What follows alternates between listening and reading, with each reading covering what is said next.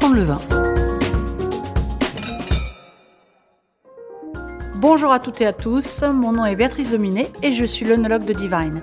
Sur cette nouvelle saison de podcast, je suis accompagnée de Laurent Deret, meilleur ouvrier de France sommellerie. Bonjour Béatrice. Bonjour Laurent.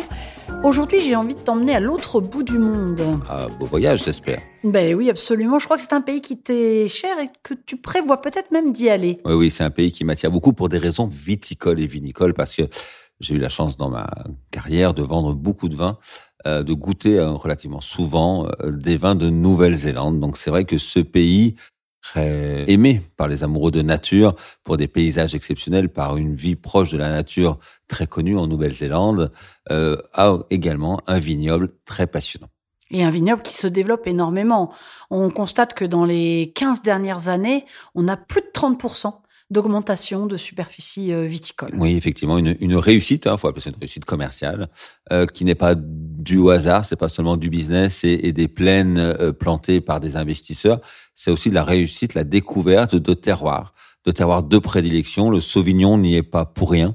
Le Sauvignon, c'est ce grand cépage que l'on connaît très bien en France, euh, sur le centre-Loire, les Pouilles fumées ou les Sancerres, également dans le Bordelais ou ailleurs à travers la France, et qui a trouvé effectivement en Nouvelle-Zélande une vraie terre de prédilection particularité en Nouvelle-Zélande, euh, deux îles finalement. Et suivant l'île du nord ou du sud, on ne va pas retrouver euh, le même encépagement. Effectivement, deux îles dans la longueur, environ 1500-1600 km de long. Euh, on se doute d'un climat beaucoup plus chaud dans le nord, plus proche de l'équateur, beaucoup plus frais dans le sud, avec la centrale Otago, considérée comme la vignoble les plus septentrionales au monde, euh, des climats très différents. Et cette fraîcheur, en plus accentuée par le détroit, qui va séparer ces deux îles, c'est le détroit de Cook, du nom de Captain Cook qui aurait découvert cette île, et ce détroit de Cook est très vanté et nous euh, amène un climat plutôt frais, que ce soit sur sa partie nord, vers Wellington, qui est la capitale, juste au nord du détroit de Cook, donc c'est un peu compliqué, mais du sud de l'île du Nord, soit dans le nord de l'île du Sud avec l'appellation Marlborough. Donc Marlborough et euh, Martinborough sont deux aires d'appellation très vantées, plutôt fraîches, qui amènent une maturité assez lente du raisin, et cela qui euh, aide beaucoup le Sauvignon, qui aime ce genre de climat frais. Euh, quelques brouillards dans des zones, entre autres comme Cloudy Bay, ça veut dire ce que ça veut dire, des zones où, où le nuage est très présent, et un climat euh, très intéressant, parce qu'il y a également un très bel ensoleillement. Oui, c'est vrai que Cloudy le nom d'un domaine du coup aussi, euh, était euh, peut-être l'un des premiers il y a 20, même 30 ans à faire parler d'eux. Euh, c'était vraiment le grand domaine. Aujourd'hui, beaucoup ont rejoint, je dirais, ce niveau-là. Et c'est un vrai plaisir. Et en général, leurs sauvignons blancs, ils ont beaucoup de fraîcheur, de vivacité. Ce côté fruit exotique qu'on retrouve aussi régulièrement sont des vins euh, je dirais gais dans le sens où euh, ce sont des vins euh, qui donnent envie qui donnent envie de les goûter.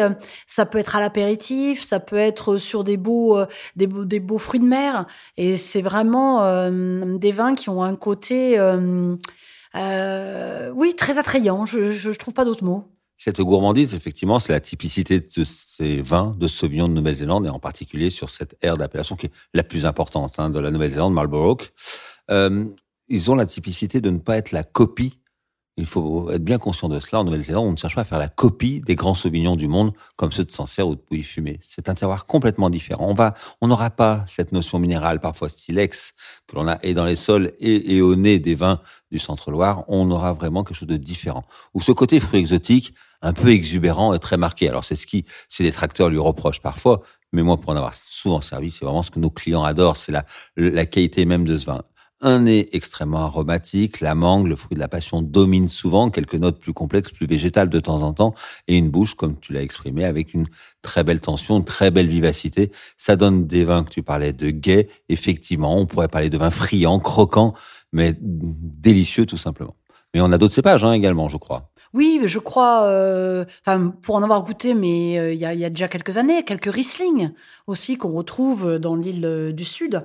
Et puis, quand même, ces très beaux Pinot Noirs qu'on retrouve dans l'île du Nord. Alors, il faut bien être conscient qu'on est sur un vignoble récent qui a seulement un siècle et demi environ d'histoire, hein, qui s'est développé au, au, milieu du, du 19e siècle, effectivement avec plein d'influences européennes différentes anglo-saxon à l'origine, donc euh, où on va retrouver de nombreux cépages euh, exogènes qui ne sont pas d'origine de, de ce terroir, qui ont été importés. On va retrouver les Riesling, tu en parlais, on va retrouver des, des Chardonnays comme un peu partout dans le monde, on a retrouvé des Cabernets euh, souvent sur l'île du Nord, euh, parfois parce qu'ils avaient un peu plus de chaleur, alors qu'on retrouve de magnifiques Pinot Noirs sur l'élégance, sur des terroirs un peu plus frais, même dans la centrale Otago. Donc là, on est vraiment tout au sud, sur un climat vraiment frais, des Pinot Noirs très délicat et toujours avec une puissance aromatique typique vraiment au grand vin de cette région, de ce, pays, la Nouvelle-Zélande. Donc, de nombreux cépages, de très belles réussites, une belle économie du vin qui a permis un développement,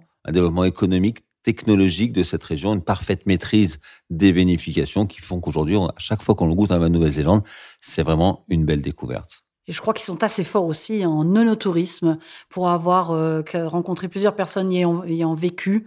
Ils m'ont dit que vraiment c'était un plaisir d'y aller pour euh, aller visiter et tout est organisé pour euh, découvrir au mieux ces vignobles. En tout cas, c'est tout ce qu'on vous souhaite.